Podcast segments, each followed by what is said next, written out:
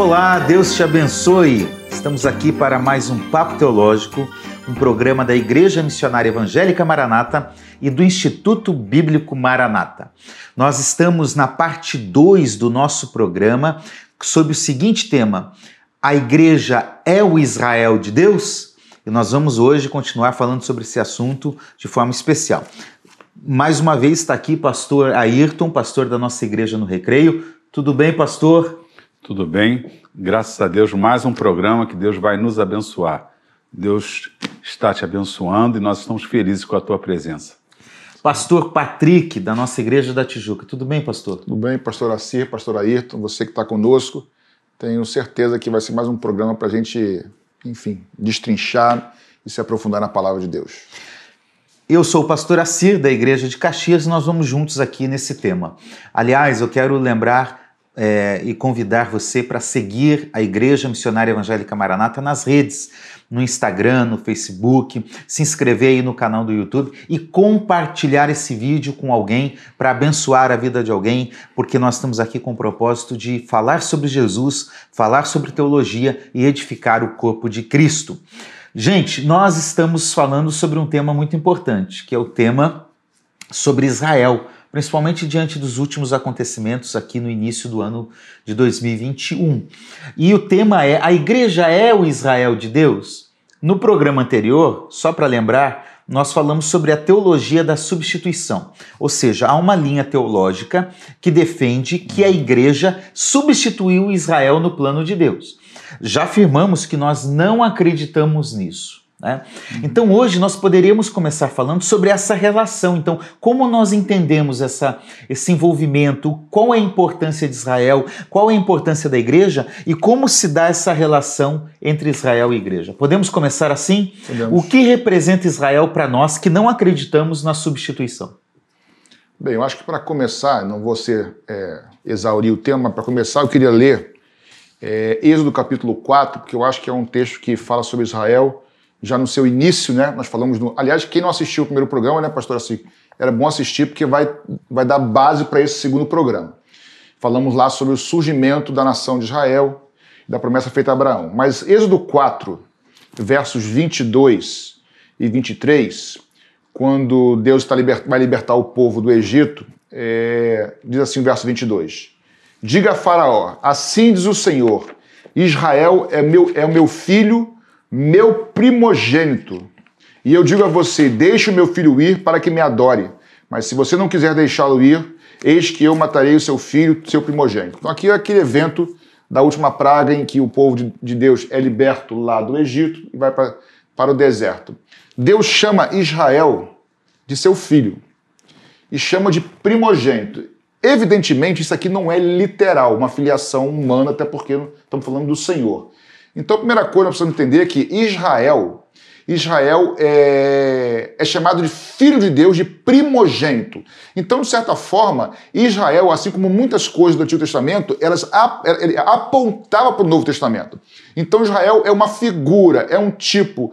Eu vou dizer que Israel é, é uma, é uma é Deus agindo de forma anterior, apontando para o que Deus faria de forma plena através do seu verdadeiro filho e seu verdadeiro primogênito que veio a ser o Messias, Jesus Cristo. Então, de novo, Israel é uma figura de Cristo. Israel é uma figura do filho primogênito. Uma figura, pastor, para a gente ajudar as pessoas que estão assistindo, é, existem coisas, fatos históricos, pessoas, situações que nós chamamos de tipos, de figuras, ou seja, aquilo é uma sombra, é um modelo de algo que ainda será apresentado no futuro de uma forma perfeita e ampla. Por isso que existem semelhanças entre Israel e a igreja, Israel no Antigo e, e Igreja no Novo, porque como um tipo, né, como uma figura, como uma sombra, ela aponta, demonstra algo que é imperfeito, mas no Novo Testamento é perfeito. Então, entender que Israel era uma figura de Cristo, isso é importantíssimo. Repito, Israel não era literalmente o filho de Deus, mas já apontava que assim como Israel era para ser luz das nações, Jesus veio como a luz do mundo, para ser luz das nações, e nós, igrejas, somos o quê? O corpo de Cristo. Assim como Israel era um povo de sacerdotes, nós também somos um povo sacerdotal. E essas semelhanças existem entre Israel e igreja. Então, um começo. Sim, então aqui nós estamos afirmando que Israel é uma figura de Jesus Cristo é, no Antigo Testamento. Sim. Né, que se torna pleno, completo em, eh, no Novo Testamento para nós nós Uhum. conhecemos de fato quem é esse filho de Deus. Exatamente. Quem é esse primogênito?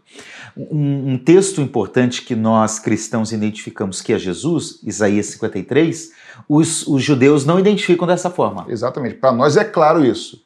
Mas eles não aceitam quando, quando o judeu ouve, né, pastor Ayrton, que alguém chama ou fala sobre Jesus como o primogênito, eles rejeitam, porque eles são os primogênitos de Deus. Eles conhecem o texto de Êxodo 4. Um bom judeu conhece a sua história, a sua tradição, então eles não, eles não aceitam que Jesus seja filho, porque eles são o filho primogênito de Deus. E por isso essas semelhanças. E tem mais texto, não tem, pastor Ayrton, que fala sobre Deus chamando Israel de filho também, né? Sim, agora, é, a palavra primogênito é uma palavra que ela tem um significado literal, primeiro nascido, que não é o caso, que Israel não foi a primeira nação. É, tem o caso de Davi, que Deus diz Davi, que Davi seria o seu primogênito, e Davi não foi nem o primeiro rei de Israel. Efraim é o meu primogênito, ele não era nem o primogênito de Jacó, nem de José. Então, o que significa ali? Um, o mais importante.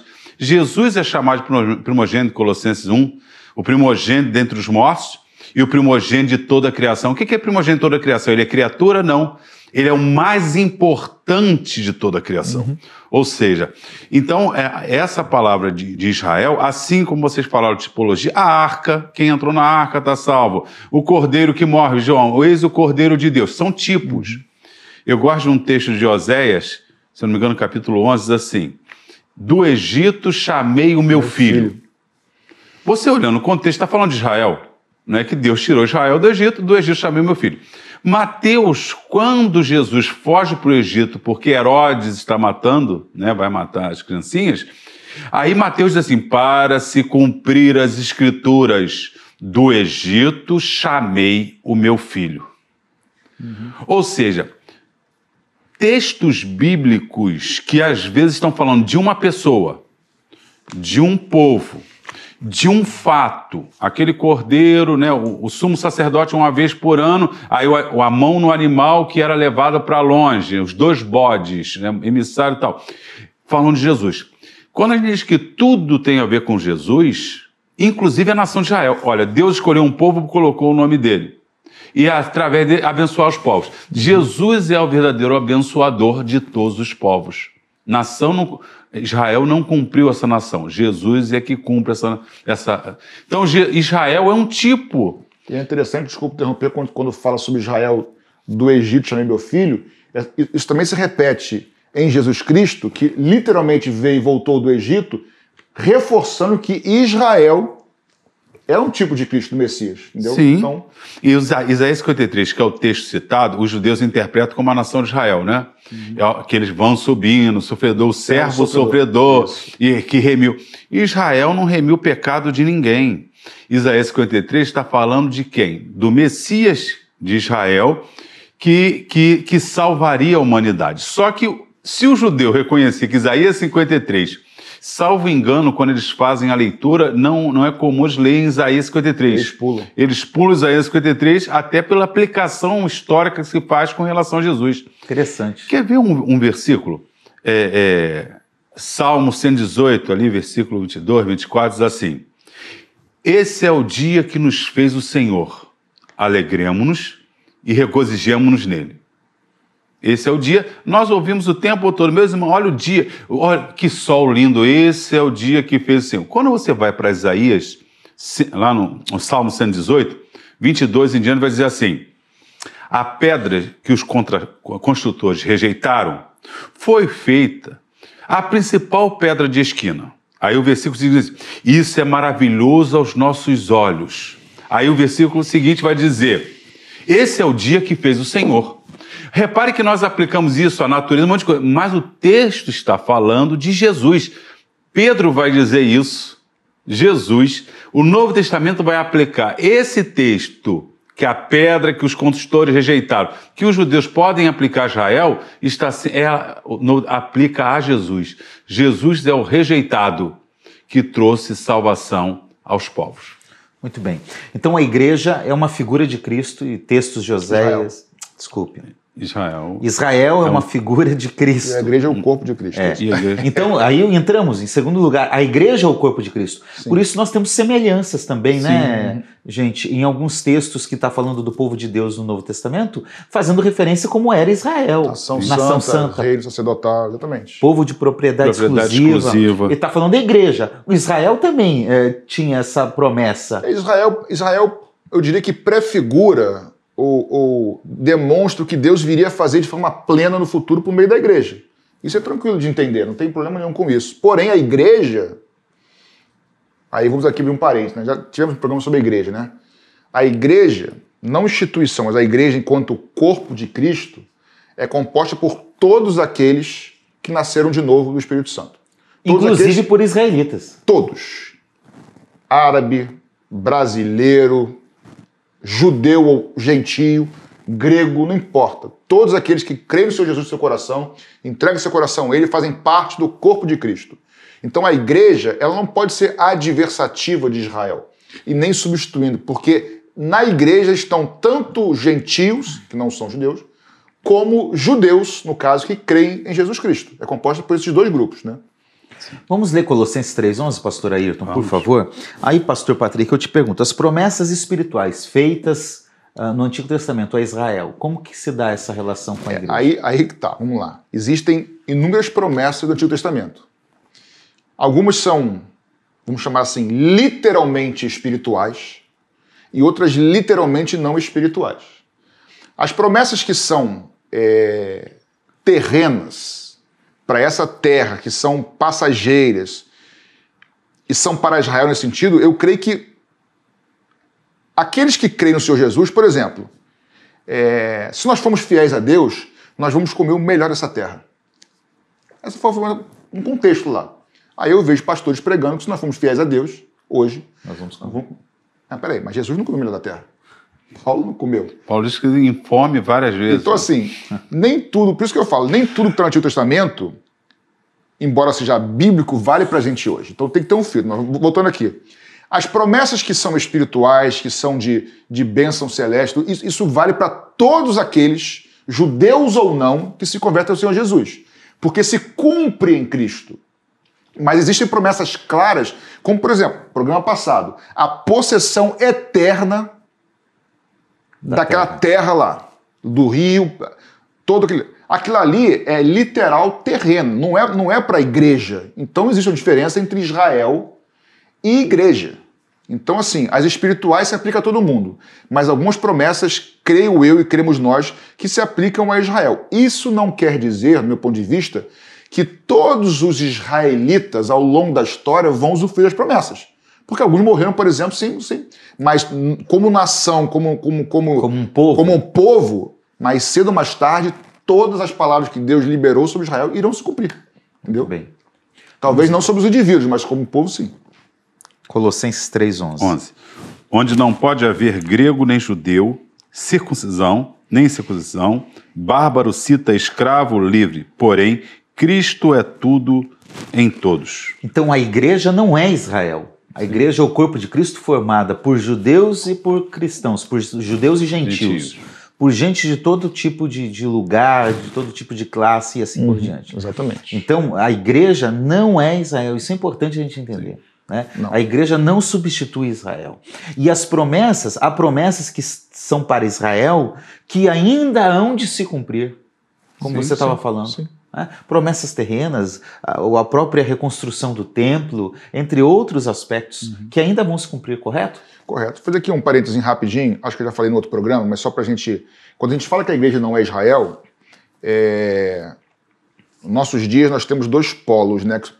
Dois erros. Alguns que são tão apegados a Israel que viram judaizantes. Aí você falou no programa passado, bota kippah, bota, celebra a festa das- dos tabernáculos, não sei o que lá, enfim. Isso é um erro. Nós somos igreja, não somos Israel. Por outro lado, o fato de nós não sermos Israel não significa que nós não precisamos aprender com a história de Israel e, muitos, e muitas coisas do que Jesus, do que Jesus ensinou estavam no contexto judaico, da cultura judaica. Então, aprender com uma coisa, Praticar como se fosse judeu é outra coisa, nós não somos judeus. E princípios atemporais podem ser transportados, reinterpretados, Sim. ressignificados para nós. Tranquilo. Né? Tranquilo. É, a desobediência de Israel é uma desobediência que o povo de Deus hoje também tem, a igreja também tem. Sim. Então tem princípios que lá a gente pode trazer. Porque o que a gente não Israel, pode trazer é literalidade. Israel, se Israel era uma figura do primogênito de Jesus e nós somos o corpo de Cristo, Israel também é uma figura da igreja. É. Entendeu? Mas a igreja não substitui não. É apontar para a igreja, são coisas distintas, né? Isso. Há um propósito de Deus com Israel e há um propósito de Deus com a igreja Sim. nessa caminhada histórica. Vamos ver alguns textos bíblicos. É importante Vamos. a gente entender os termos Israel e igreja no Novo Testamento. O termo igreja aparece 108 vezes uhum. é, no, no, Novo Testamento. O é, termo Israel. O termo Israel, desculpa. É, Israel, é. O termo Israel aparece 108 vezes e o termo igreja 68 vezes. Isso. É isso mesmo? Acho que é isso ou estou trocando, mas é um dos dois, 108 e 68. eu acho que, na verdade, você estava certo e eu estava errado. É. O termo igreja aparece mais, né? Isso, igreja, eu acho igreja 108, é. 68 Israel. Isso. isso. E igreja, eclésia, aparece 108 vezes. Isso, Israel, isso. 68 vezes, Exatamente. como Israel mesmo. Tá? Uhum. Vamos ver alguns textos que vai mostrando essa relação entre judeu, judeu e gentil, os crentes, os não crentes. Vamos ver alguns textos. Pastor... Uh, Ayrton, Atos 14, 1 e 2, Pastor Patrick, 1 Coríntios 10, 32. Vamos ler esses dois primeiros para a gente ir entendendo um pouquinho essa relação. Sim. Ela quer participar aqui também do programa também. Vamos lá? É... Em Cônio, Paulo e Barnabé entraram junto na sinagoga judaica e falaram de tal modo que veio a crer grande multidão, tanto de judeus como de gregos. Mas os judeus incrédulos incitaram e irritaram os anônimos dos gentios contra os irmãos. Os ânimos, tá? Desculpa. Os ânimos. É. Tem algumas coisas interessantes. Quais são as classes de gente que a gente tem? A gente tem os judeus incrédulos Sim. que não se converteram a Cristo. Uhum. A gente tem os judeus convertidos uhum. e a gente tem os gregos convertidos uhum. e tem os gregos não convertidos. Não convertidos. É isso? Sim, sim. É. Ou seja, é. tem, tem, judeu que crê e que não crê e tem gentio que crê e que não crê. A diferença é que o judeu e o gentio que crê se torna a igreja. Se torna a igreja. É. E ele chama de irmão o judeu que crê ali. Sim. Entendeu? É. Legal. Legal, muito bom.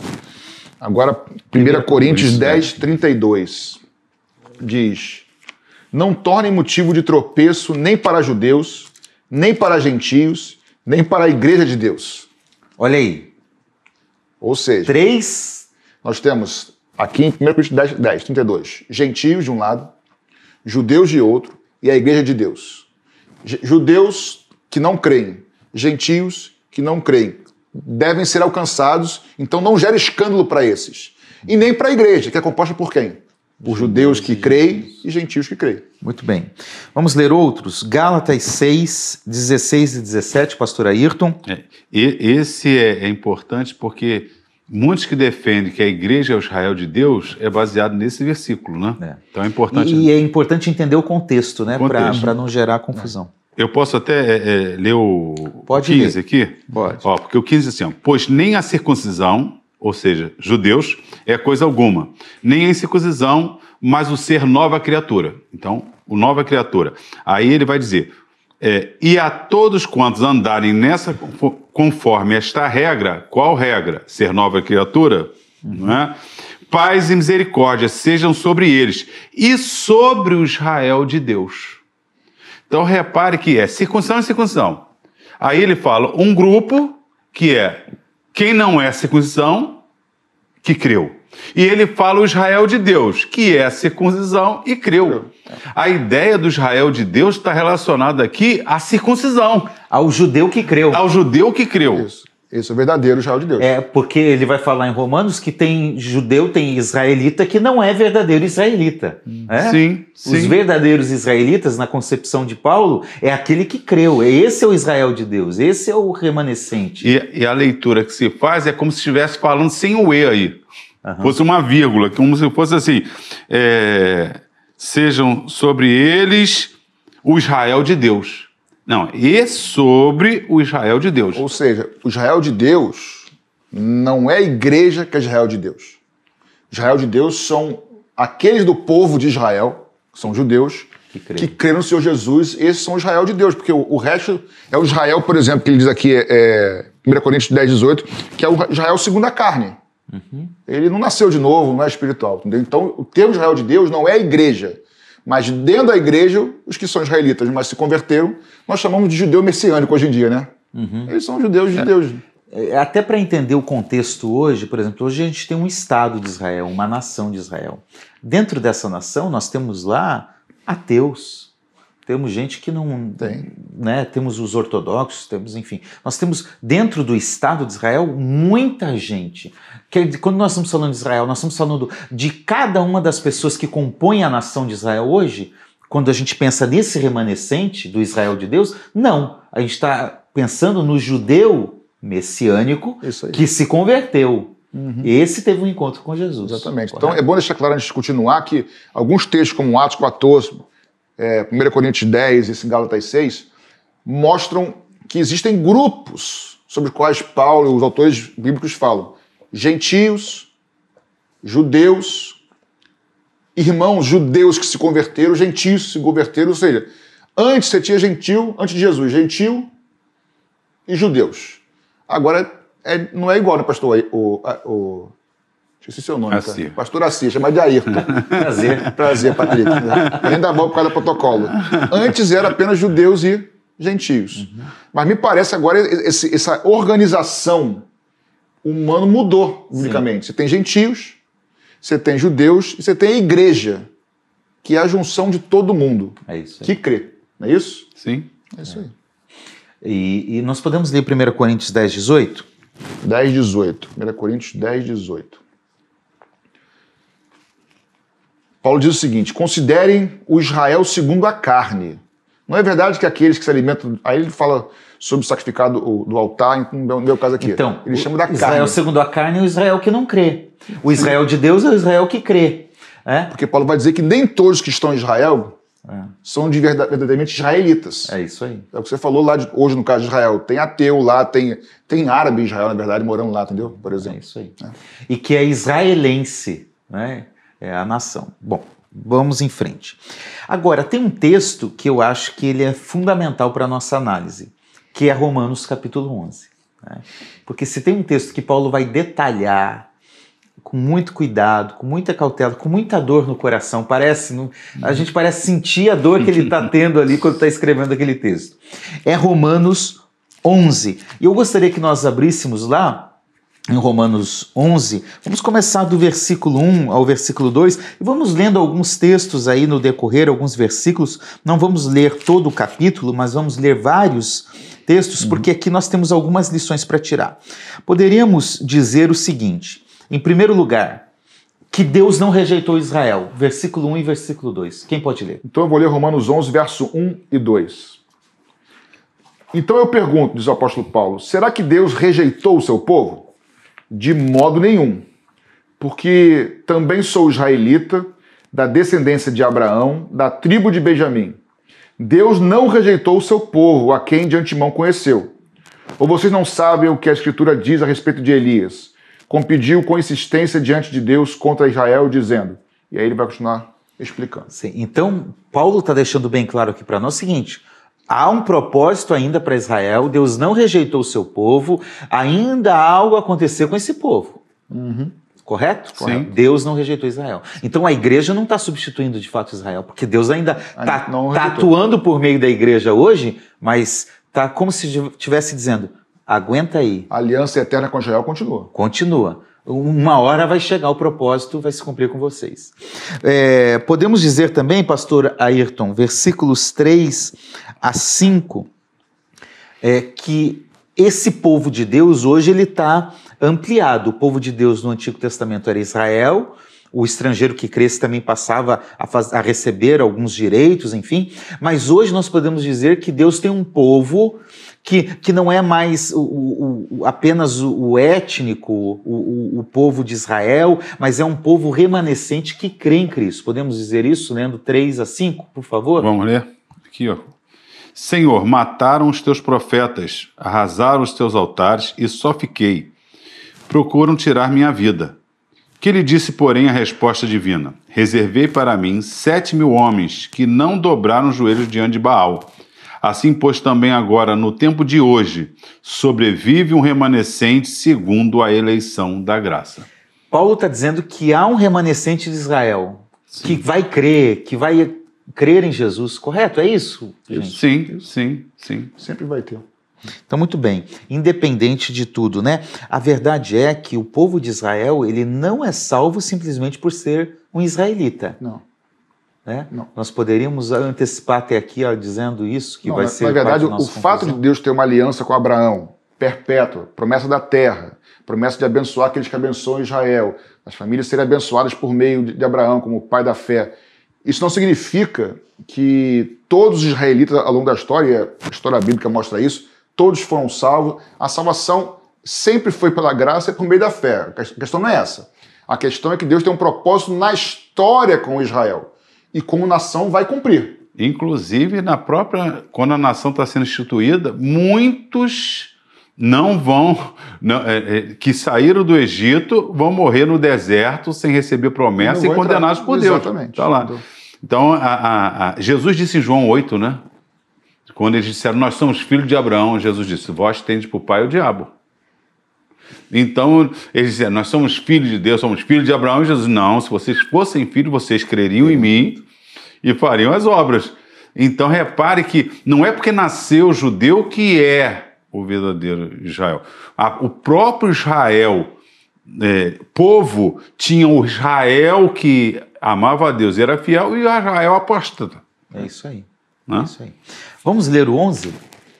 Verso 11. Então eu pergunto: será que eles tropeçaram para que caíssem? De modo nenhum.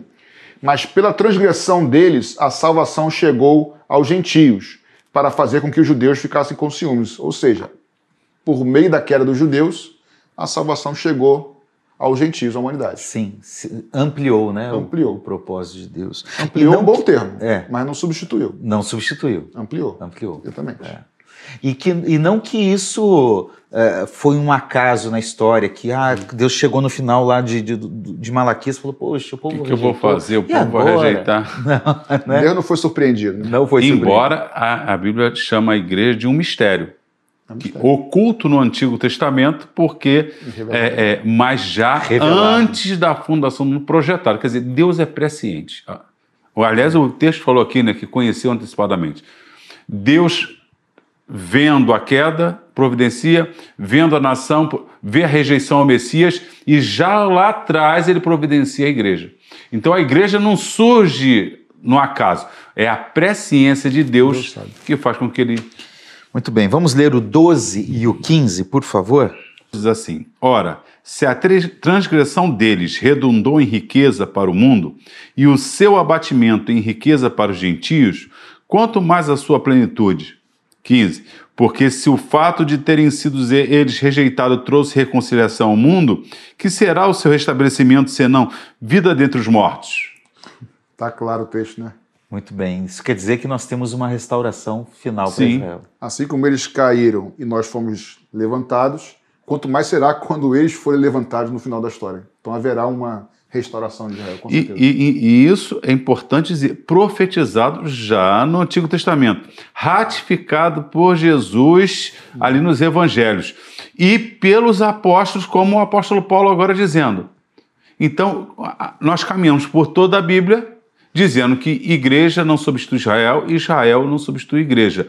São situações distintas que, que vão se cumprir ainda profecias sobre os, os dois grupos na história. E nós acreditamos na nossa linha escatológica, pastor Patrick, que isso ocorrerá na na tribulação. tribulação. Na verdade, a restauração de Israel, inclusive lá Mateus 24, a parábola da, da, figueira, por exemplo, daqui a pouco eu te falo um pouco mais sobre isso, que é um dos símbolos de Israel, a figueira realmente, é, muitos estudiosos entendem que 1948 já, já faz parte dessa restauração.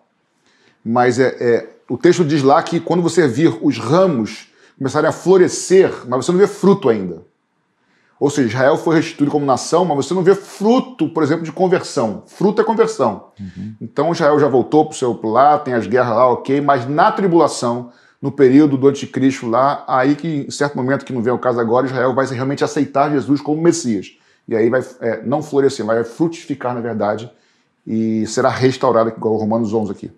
Muito bem. É interessante que no 17 ele fala dos ramos da oliveira, né? Sim. O, o, o ramo que está ali, o, que são os judeus, mas tem o ramo enxertado. Vamos ler esse texto? Verso por favor? 17. É, o 17. Se, porém, alguns dos ramos foram quebrados, e você, sendo oliveira brava, foi enxertado no meio deles, e se tornou participante da raiz e da seiva da oliveira, aí verso 18, não se glorie contra os ramos, mas se você se gloriar, lembre-se que não é você que sustenta a raiz, mas é a raiz que sustenta você.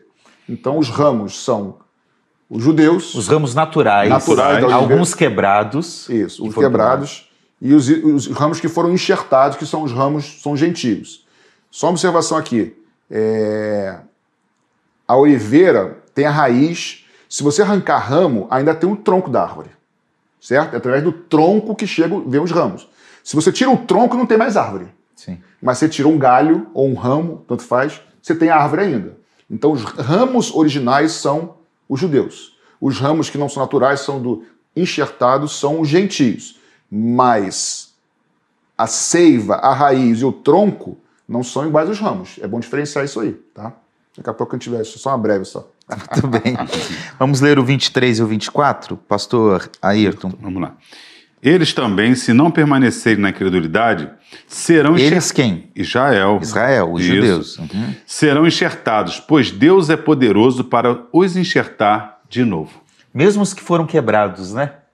Deus Se é poderoso crerem. para enxertar de novo. Sim. Muito bem. E, e- e- e nós vimos anteriormente, os que foram enxertados, cuidado para não ficar soberbo, e não é isso? E, e é muitas vezes o que acontece hoje. Sim. Esse Aí Israel, não tô nem aí para Israel. Aí eu vou fazer uma pergunta aqui para vocês, só para a pessoa que não assistiu assistir em casa. É possível ser enxertado e se arrancar de novo? Ou não? Porque ser enxertado. Segura esse texto. É possível você ser enxertado e arrancar de novo? não? Sim, sim. Então você tem que assistir nosso vídeo lá É. sobre predestinação, que você vai entender. É, boa, boa, boa, boa. É, tá é isso mesmo. Mas não é, o mesmo. texto é. claro, gente. Não, é um dos textos, inclusive, que basilares com. Porque se já está pré-determinado, não poderia ser cortado. Cortar de novo. E não adianta que uma vez enxertado você vai receber a seiva da raiz. Não tem como. Então você está participante, né? Mas por hora, então, está dizendo que nós, como igreja, fomos enxertados, mas que os judeus também serão reenxertados no período que a gente chama de tribulação. Me permite mudar essa frase? Nós, igreja, não. Nós gentios somos enxertados. Tá, gentios. Melhor. Ok, Porque da- melhor, daqui, melhor. daqui a pouco a melhor. gente vai falar sobre isso. Nós fomos enxertados é, como gentio. Os galhos naturais são judeus e os outros são gentios. É isso que o texto está dizendo. Ótimo, Né? ótimo. Vamos ler o 25? Vamos lá. 25. Porque não quero, irmãos, que vocês ignorem este mistério, para que não fiquem pensando que são sábios. Que- Porque veio um endurecimento em parte a Israel, até que a plenitude dos gentios haja entrado. Esse texto eu acho maravilhoso, cara. O endurecimento veio a Israel, até que a plenitude dos gentios haja entrado. Não tem tempo aqui para explicar muito esse texto, que é entrar aí na área de escatologia, que não é o caso, mas Israel, enquanto nação, está endurecido, não recebeu o Messias, mas isso vai durar durante um tempo. Chegará um tempo que, após os gentios haverem entrado, e aí para você pesquisar depois o que que é isso, esse entrado, aí Israel volta, começará a crer no Senhor Jesus. E os ramos vão ser novamente enxertados. E é a restauração que já falou aqui nos versos anteriores. Aqui na NA está interessante, ele diz: a teimosia do povo de Israel não durará para sempre. Mas é. É interessante, né? 26. 26. E assim todo Israel será salvo. Como está escrito: virá de Sião o libertador, ele apartará Jacó das suas impiedades. É um cumprimento posterior, o que nós acreditamos que será na tribulação, ou seja, Israel será enx- reenxertado Ou seja, o novamente. Messias veio, eles rejeitaram, foram arrancados da, da, da oliveira. Aí foram enxertados alguns gentios, não é isso? Aí Paulo adverte, não fiquem muito soberbos vocês não, porque assim como os originais saíram, se você não forem fiéis até o fim, também vocês vão ser retirados. E Deus tem mais, Deus é poderoso para no fim da história restaurar os ramos originais e eles serem enxertados novamente na oliveira, o que vai acontecer na tribulação. E no final, todo Israel será salvo. E se a gente ler Zacarias 14, Zacarias 12, quando fala desse período que Israel ainda vai ser perseguido, que a gente chama de grande tribulação, no final o Messias vem, só no início 14 lá, depois versículo 4, o Messias coloca os seus pés no Monte, Monte. das Oliveiras, que vai se prender. Ele vence os inimigos de Israel. Apocalipse 19, isso aí. É, entra, 19, igualzinho 19, igualzinho. né? Perfeito. É. E aí entra, e aí de Sião sairá a lei. Uhum. E os povos terão que adorar em Jerusalém. Isso é literal. Eu, eu, não tem como. Eu tenho partes dos textos, em vários, que não é. Um, literal, literal, literal, literal espiritual. Literal, literal, literal, espiritual. Não tem como. Coerente. E, e, e, aí a gente vê o todo da Bíblia. Olha só Israel. Ele em parte até que venha a plenitude e o remanescente será salvo. E aí falando de se, se imagine se o afastamento trouxe glória, imagine quando então vai ter um momento de glória para a nação de Israel como povo que nós queremos ser o milênio. Uhum. Não é isso que aí Cristo reinando e a nação de Israel vai ser um estandarte, vai ser algo importante. Né? A gente acaba caindo na escatologia. Israel como nação, imagine, na grande tribulação fala que tem dois profetas profetizando judeus. Fala de 144 mil judeus. Aí você tem que espiritualizar tudo. Não, um profeta, na verdade, é o Antigo Testamento, o outro, outro é o Novo, Testamento. Aí os 144 mil são os servos de Deus. Mas por que especificou ali das tribos? Porque, gente, Israel tem que ser preservado a cumprir. E a grande tribulação é um período, porque lá em Daniel 9 fala, né? 70 semanas estão determinadas para o teu povo. Conta 69, o Messias será cortado exatamente quando Jesus. Aí a última semana, que é a semana do povo. As aplicações são cumprimento tudo literal. Tudo literal. Tudo literal. E é interessante que essa promessa é para Israel. Olha o 27. Eu, o Senhor, farei esta aliança com eles, quando tirar os seus pecados. Ou seja, essa aliança é de Deus com Israel. Uhum. O texto de Romanos 11, junto com outros que nós lemos aqui, está deixando claro para nós que há um propósito de Deus com Israel, há um propósito de Deus com a igreja e que na plenitude de tudo, de todas as coisas, e, e, esse, tudo vai convergir para um mesmo tronco, uhum. para uma mesma oliveira, para uma mesma raiz, mas com métodos diferentes de. Repetindo, isso não quer dizer que haja um meio de salvação pela igreja em Cristo, Israel, porque o cara é judeu, vai, ele vai ser salvo. Uhum. Não. Uhum. E esse remanescente que vai ser salvo, todo Israel será salvo, na tribulação muitos judeus vão morrer. Uhum. E eu não sei se todos vão se converter a Jesus sim, Cristo, mas sim. no final, quando, quando a nação quando a nação reconhecer, nós matamos o Messias, Cristo era o nosso Messias. E aí eles vão ficar doidos, porque eles são, são sentem culpados por causa disso. Aí a nação vai se converter. O próprio Apocalipse 1,7. Verão, todo olho verá, falando da vinda de Jesus, uhum. até mesmo os que o traspassaram, e os povos da terra se lamentarão. Olha só que coisa. Quem, os judeus têm que estar ali, né? Porque foi quem traspassaram o Messias. A história vai terminar em Jerusalém, né? O... aliás, centro da história. Zacarias 14 diz que Jerusalém é um cálice de tontear para os povos. Isso aí. Muito bem. Nós falamos aqui de oliveira, né, de enxerto. Aí tem algumas figuras de linguagem, que é a oliveira, a figueira, a enfim, a videira. Poderíamos explicar um pouquinho o que isso tem a ver com Israel, com a igreja, com Cristo, uhum. com Deus, enfim.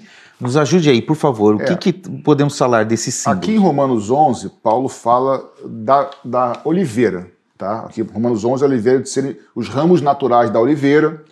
E muitos que entendem e creem naquela teologia da substituição, que a igreja substitui Israel, vai dizer que, é, porque os ramos são judeus, então que a oliveira é Israel.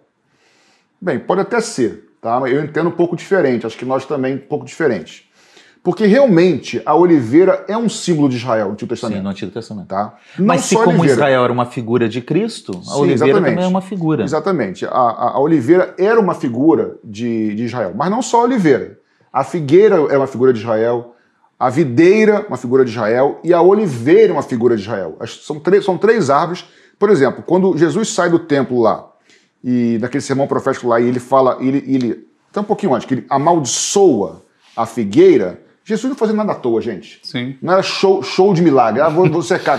Tem um propósito. show de milagre. Imagina, é, é, porque assim, não tem nada à toa. Ele amaldiçoou uma figueira. Gente, isso é melhor curar um cego do que amaldiçoar uma figueira, mas tinha um propósito ali profético. Tá? E quando os discípulos vêm aqui, eles sabem que a figueira simbolizava Israel. Então, oliveira, videira e figueira. É, tem alguns textos que nos mostram é, é, Deus chamando Israel de, de, videira, da uva, das azeitonas, vocês são a minha videira. Existem alguns textos que falam de Deus chamando Israel de figueira, de videiro, de oliveira, porque são símbolos de Israel. Deixa eu falar os textos. Pode falar. Figueira, Oséias 9:10, videira, Jeremias 2:21, Isaías 5:7, oliveira, Jeremias 11:16 e 17. Tá, esses são símbolos de Israel. Deus chamando Israel da minha, minha vide e assim por diante, tá? Vocês são os, o, o, figo, a nação de Israel são os figos da videira, então isso é, isso é claro em diversos textos, ele citou apenas alguns. Porém, aí eu queria ler um texto, pastor, se eu puder, que está em. Acho que nós já lemos. Aliás, já lemos, Êxodo 4, 22. Não lemos? Sim. Não sei se foi nesse programa, se foi no programa anterior. Em que Deus chama a nação de Israel de meu filho, de meu primogênito. primogênito. E nós falamos que Israel, então, esse, esse, esse vídeo, é uma figura de Jesus Cristo primogênito. Então, quem vê a Cristo, Jesus mostra-nos o Pai. Ele fala: quem, quem, quem vê a mim, Vê o, vê o pai. Porque o conceito de filiação significa a mesma natureza que. Então, filho de fulano é a mesma natureza que, filho de Deus. Então, o filho se parece com o pai. Quando Deus chama Israel de filho, a intenção é assim que Israel era para ser parecido com Deus, nos seus é, suas qualidades, suas virtudes, sua lei. A nação tinha que ser parecida. Então, na verdade, se você for ver, essas simbologias que Deus chama Israel de figueira, de videira oliveira, também são símbolos do próprio Deus. Quando Jesus fala, eu sou a videira verdadeira, por quê? Porque existe, existe a videira anterior, que era Israel. Ele fala, eu sou a verdadeira. Verdade. Mais uma vez reforçando que Israel era figura de Cristo. Eu sou a videira verdadeira. A oliveira, por exemplo, é que dá o azeite, é o símbolo do Espírito Santo. Da unção, do óleo. Do, do, óleo, do azeite. Se eu não me engano, quando, quando Noé envia a pomba, ela volta com a folha de oliveira. Uhum. A pomba é o símbolo do Espírito Santo. Então, e a figueira, a figueira é símbolo de Deus Pai, a videira é símbolo de Deus Filho, e a oliveira é símbolo do Deus, Espírito Santo. É como se assim, eu sou a videira verdadeira, o Espírito Santo e eu, e eu sou a oliveira verdadeira, e o Pai, eu sou a figueira verdadeira. Por quê? São símbolos do Filho e símbolos do Pai. Então, para mim, eu creio que nós cremos que, na verdade, essa oliveira, os ramos são judeus e os outros enxertados são gentios. Mas a oliveira não é Israel. A oliveira é o próprio Deus, mais especificamente o Espírito Santo. Sim. Quem é que está na oliveira? Aquele que nasce de novo. Uhum. Quem são os ramos que estão lá? São aqueles que foram gerados pelo Espírito Santo. Então nós, ramos não naturais, não fomos enxertados em Israel, mas fomos enxertados em Cristo. Vocês concordam? Sim, em perfeito, Cristo. Sim, perfeito. Tive uma aula hoje. Aqui, não sei você, mas eu tive uma aula não, hoje. Fala sério. É sério? Mas é, nós fomos enxertados em Cristo. Sério, gente? Eu não fui enxertado em Israel. Israel era símbolo. Eu fui enxertado junto com você e com você, com todos nós, em Cristo, no Espírito de Deus, no Espírito de Cristo, e não em Israel. Se você não entender essa simbologia de Israel como filho, como simbologia de Deus Pai, aí você não vai entender. Ah, então, se for assim, nós realmente vamos estar em Israel. E nós não fomos estar em Israel. Gente, por meio de uma teologia bíblica, de uma teologia histórica, de uma teologia tipológica, por várias evidências de textos no Antigo e Novo Testamento, nós, eu creio que nós mostramos que a igreja não é o Israel, que cada um existe independente, que cada um tem um propósito diferente e que Deus trata de, com cada um de uma forma também diferente. Uhum. Exatamente. Correto? Sim. Exatamente. Muito bem. Vamos então para a conclusão do nosso programa. A gente pode entender então aqui que Deus não rejeitou Israel. Não, não. Que ele tem um propósito com Israel uhum. e que as promessas dele se cumprirão.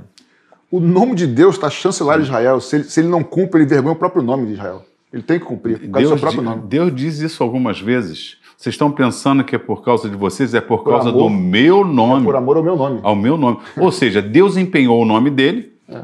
chamou um povo, garantiu. Israel não garantiu a parte dele, mas a parte de Deus vai suprir até a incapacidade de Israel. Por isso, Deus, Israel é preservado até hoje, será preservado, e, e o Messias vai reinar ali. Então Deus vai cumprir as profecias com relação à igreja.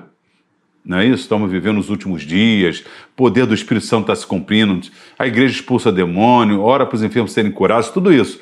mas Deus também. É só pegar relatos de Israel, né, agora no século XX. Bota aí no YouTube, você vai ver. É, milagres de livramento de Israel. Guerra do Yom Kippur, Guerra dos Seis Dias, a Guerra da, da, da Independência. Coloca ali momentos em que Israel, ó, não tem ninguém, vocês vão, vão dizimar vocês. Nesse, olha, acho que tem uns 10 anos que fizeram aquela estrutura antimíssil. Vocês imaginam essa quantidade de míssil? Teria acabado com isso. Que tivesse mais de 200 mísseis, se eu não me engano. Uhum. Sabe quanto custa aquela estrutura? Acho que é 50 milhões para mandar o, o, o para abater os mísseis. Cada, não sei quantos milhões, cada míssil que lançado. Israel está desenvolvendo agora uma tecnologia, estava vendo, é, é, por som, de abater, não, vai, vai se somar a essa, porque o inimigo em volta de Israel quer destruí-lo. E, e, compra mísseis, gasta o povo na miséria. Já viu aqueles povos ao redor que não tem roupa direito, não come direito, aquelas coisas todas feias? Eles gastam milhões pensando só, vou destruir Israel. Eu estava vendo um judeu é, é, messiânico né, dizendo: sabe qual é o problema de Israel? O problema de Israel é o seguinte: você gasta 4 bilhões, porque descobriu petróleo ali em Israel, né? Na, no, no, mar ali. É, você gasta 4, aqui 4 bilhões, sei lá, para fazer uma plataforma de petróleo. Em Israel, você gasta o dobro. Se um helicóptero que você compra por não sei quantos milhões, Israel compra pelo dobro. Porque vai para Israel e tem toda uma tecnologia de arma, de tudo. Se fizer uma plataforma ali, não é só fazer a plataforma para tirar petróleo. Você tem que criar todo um sistema de proteção milionário. Uhum. Então, e Israel está sobrevivendo no meio desses inimigos. É só sabedoria de Israel? Não, não, não é, não é. Não é, não é. Não é. E, e, assim, existe uma promessa de restauração final para Israel. Sim. É? Acabamos de ler em Romanos 11, 11 e outros textos. É. Enfim, inúmeros textos. Ainda há de se complementar né, usando esse Israel nação que hoje está aí, mas desse Israel nação há de sair um Israel remanescente, restaurado, um Israel de é Deus. É bom dizer que, ainda que dissemos isso tudo, isso não quer dizer que eu, eu, pessoalmente tenha que concordar com todas as atitudes individuais ou não, governamentais é. de Israel. Isso, é, isso, é outro assunto. As questões políticas que Sim. são decididas é, lá. A questão aqui é que Deus, é Deus tem uma aliança com Israel a salvação também só é pela graça e mediante a fé do mesmo, do mesmo jeito, tá? por meio de Jesus Cristo, o único caminho. Então não, não tem dois, duas salvações. Mas que no final, Deus conhecendo a história e traçando a história ali, a nação de Israel vai se converter ao Senhor Jesus, ao Messias deles. O fato, o resumo é esse, entendeu? E principalmente, fruto dessa guerra é também a questão de um Estado palestino. Né? Eu não sei vocês dois, mas eu não sou contra a criação de um Estado palestino lá que aquele povo que está em volta todo tenha seu Estado reconhecido. Eu não sou contra. Uhum. Eu, eu creio que isso deve ser discutido pela política aí como está sendo, mas é, nós estamos aqui mostrando o que a Bíblia está dizendo e como essas promessas se cumprem. Uhum, exatamente. Correto? É. É. Tá bom? Uh, a igreja não substitui Israel, são coisas, são coisas distintas. distintas. Nós não somos o Israel de Deus. Nós não somos o Israel espiritual de Deus. Só recapitulando, o Israel de Deus é, são os israelitas que se convertem ao Senhor Jesus. E aliás, ainda que tenha crente doidinho aí, tocando chofar, usando kippah, nós não somos judeus, não nós somos. não precisamos usar isso, nós não precisamos fazer as festas, não. nós somos gentios convertidos ao Evangelho por meio de Jesus Cristo. É isso aí. Amém? Somos igreja. Somos, igreja. somos parte do corpo de Cristo. Aliás, a multiforme sabedoria de Deus se manifesta na igreja. Uhum. Então a igreja está, nesse sentido, bem acima da, de Israel nação. Não uhum. confundir. A igreja é um mistério de Deus projetado e com autoridade espiritual, por isso o, o domínio é, é, extrapola o território aqui. Então a igreja, nesse sentido, é muito mais do que Israel. Não tenho dúvida. Entendeu? E eu, eu creio pessoalmente, tenho convicção, nós cremos, né? Que é, é, como se, lógico que Deus pode trabalhar em diversas frentes ao mesmo tempo, porque Ele é onipotente e onisciente, mas é como se o foco, o foco de Deus hoje, foco. Quando tem uma lanterna, você tem o foco e você tem, você tem aquele, aquela parte mais de fora. O foco de Deus está na igreja hoje. E Deus está tá trabalhando com Israel, mas o foco está na igreja. No momento que a igreja. Eu vou usar aqui o verbo entrar, igual Romanos 11, tá? Quando os gentios, a igreja entrar pela porta do arrebatamento, aí o foco de Deus vira para Israel. Então eu tenho convicção de que o tempo da igreja está chegando ao fim, a plenitude dos gentios. Plenitude não é totalidade. É Sim. plenitude, Plenitude. Tá? Porque depois do arrebatamento ainda haverá salvação, tanto de judeus quanto de gentios, povos de raças, línguas e, e nações. Mas o, o foco de Deus está na igreja hoje, está no seu povo, no seu corpo. Mas uma vez que for retirado, o foco de Deus passa a estar em Israel num tempo que nós não vamos estar aqui em nome de Jesus. Com a necessidade de que eles reconheçam Jesus Cristo como Messias. Ou seja, não há salvação para Israel fora de Jesus. Sim, com certeza. Uma coisa é o plano contra a nação, outra coisa é o indivíduo. A nação não é salva, quem é salvo é o indivíduo, os indivíduos. Né? O Brasil não é salvo, quem é salvo são os brasileiros. Né? Então, e esses judeus, no final da história, vão reconhecer pela dor, infelizmente, né, que Jesus Cristo é o Senhor. Amém. Isso aí. Ah, qual é o nosso papel hoje? Nós devemos fazer o que em relação a Israel, como igreja? Já que nós não somos o Israel de Deus. Eu, como sou temente a Deus, eu prefiro seguir a aliança que ele fez com Abraão. Eu vou abençoar Israel para ser abençoado. Orar por Israel Orar por abençoar Orar por Israel, de- é, é, o que puder. Claro, não desejando que os outros morram. pra- Pelo contrário. Ma- é, mas é, no que depender de nós, não faremos nada contra a palavra de Deus que faz essas promessas. Não vou me aliançar, de repente, com, com pessoas contra Israel. E, e eu vejo pessoas que eu vejo até dizendo: não, holoca- o holocausto nunca aconteceu, isso é tudo mentira dos judeus que dominam o mundo, essas mentiradas. Israel tem sofrido por causa dos seus erros. É isso aí. Mas nós devemos também amar os palestinos. cara. E orar não, por eles. Amar os árabes, porque E pregar o Deus quer eles. salvar todos, judeus e, e gentios. Eles, Patrick, eu olha sou só. gentil tanto quanto um árabe, né? Olha, eu vi testemunho de palestino que cresceu, você sabe disso, que desde pequen- pequenininho é o pai né? faz, fa- pega as crianças para jogar pedra para Israel. Eles crescem dispostos a morrer. E eu vi testemunho já de palestino contando quando eles se converteram, am- amam Israel. E o verdadeiro Israel convertido, judeu, ele vai que- amar o palestino, Exatamente. querer salvação do palestino, do árabe, do, do mundo todo. Então, em Cristo, meu queridos, é, só existe um pensamento: amar a todos. Isso. A salvação é para todos. É isso aí. e isso é a igreja. É isso aí. Eu lembro da história aqui, para a gente terminar, do Mossab Yohan Youssef, que é, é filho de um dos principais sheiks lá da, da região palestina e de um dos principais líderes do Hamas, né, esse grupo terrorista. É, ele escreveu um livro que se chama O Filho do Hamas. É um livro que vale a pena a leitura. E ele descreve que ele cresceu, como você estava falando, aprendendo a odiar Israel a, a querer o mal de Israel. Né? Mas por 10 anos da vida dele recentemente, ah, ele serviu Israel. Ele foi um informante para Israel sobre quais eram as pretensões do Hamas. E aí alguém perguntou para ele numa entrevista: como você consegue isso? Cresceu aprendendo a odiar e hoje você trabalha a favor de Israel? E aí ele, ele testemunha que ele estava em Jerusalém um dia e um taxista britânico deu um novo testamento para ele. E ele teve um encontro com Jesus e aquela paz, aquela, o perdão, a graça amor, é. entrou no coração e mudou a perspectiva dele. Hoje ele trabalha para que, lógico, numa perspectiva mais política, social, para que ocorra paz, enfim, mas ele também, como cristão, trabalha e ora para que haja paz lá e, e ora por ambos os povos, porque ele nasceu aqui e hoje entende a importância daqui. Nasceu na Palestina e entende a importância de Israel. né? E é isso que o Evangelho faz. O Evangelho quebra os muros das divisões entre palestinos e judeus, entre judeus e gentios, como ocorreu no passado. Eh, Jesus rompeu com isso. E hoje é, é import- a importância da igreja do Evangelho está aí para restaurar o propósito de Deus por Amém. meio de Cristo Jesus. Amém. Amém. Vamos orar? Vamos orar. Vamos. Pastor Patrick, por favor. Senhor, muito obrigado por esses dois programas. Amém, Jesus. Obrigado porque tu és um Deus que faz aliança, não pelos nossos méritos, mas por amor ao teu próprio nome. Quero pedir, queremos orar, nós três aqui, todos que estão conosco, pela nação de Israel, para que o Senhor os abençoe, que haja paz em Jerusalém, Israel.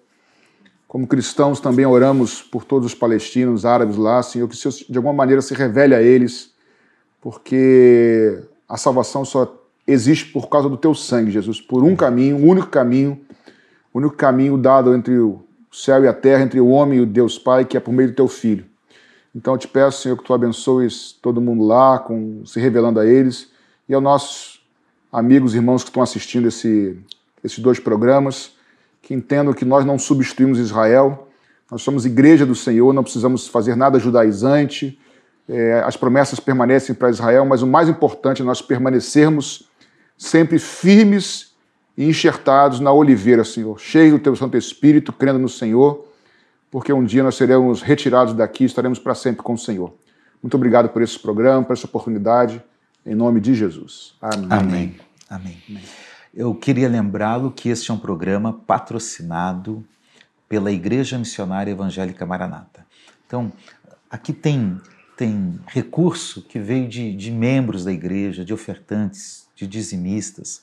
Eu quero convidar você que entende essa missão, entende esse projeto, a continuar sendo fiel, a continuar participando. Aí na tela está tá aparecendo os dados das nossas contas, o QR Code, para você poder continuar ofertando e dizimando e que a gente consiga continuar esse programa levando à frente é, a mensagem do Evangelho, uma reflexão teológica sadia, para mostrar principalmente o que nós, da Igreja Missionária Evangélica Maranata, cremos. Então, louvamos a Deus pela vida de vocês que têm participado de forma fiel na, no sustento desta causa. Tá bom? Gente, bom estar com vocês. Amém. Prazer. Vamos logo, logo para o próximo programa, né? Amém. Com um novo Deus, tema aí pela Deus frente, quiser. tá bom? Amém. Foi muito bom estar com você também. Que Deus continue abençoando a sua vida, a sua casa, a sua família e que tudo que aquilo que Ele prometeu por meio da graça de Jesus, do Evangelho, possa se cumprir na sua vida e na sua história. Um abraço e até o nosso próximo programa. Deus te abençoe. Deus te abençoe. Deus te abençoe. Até o próximo. Amém.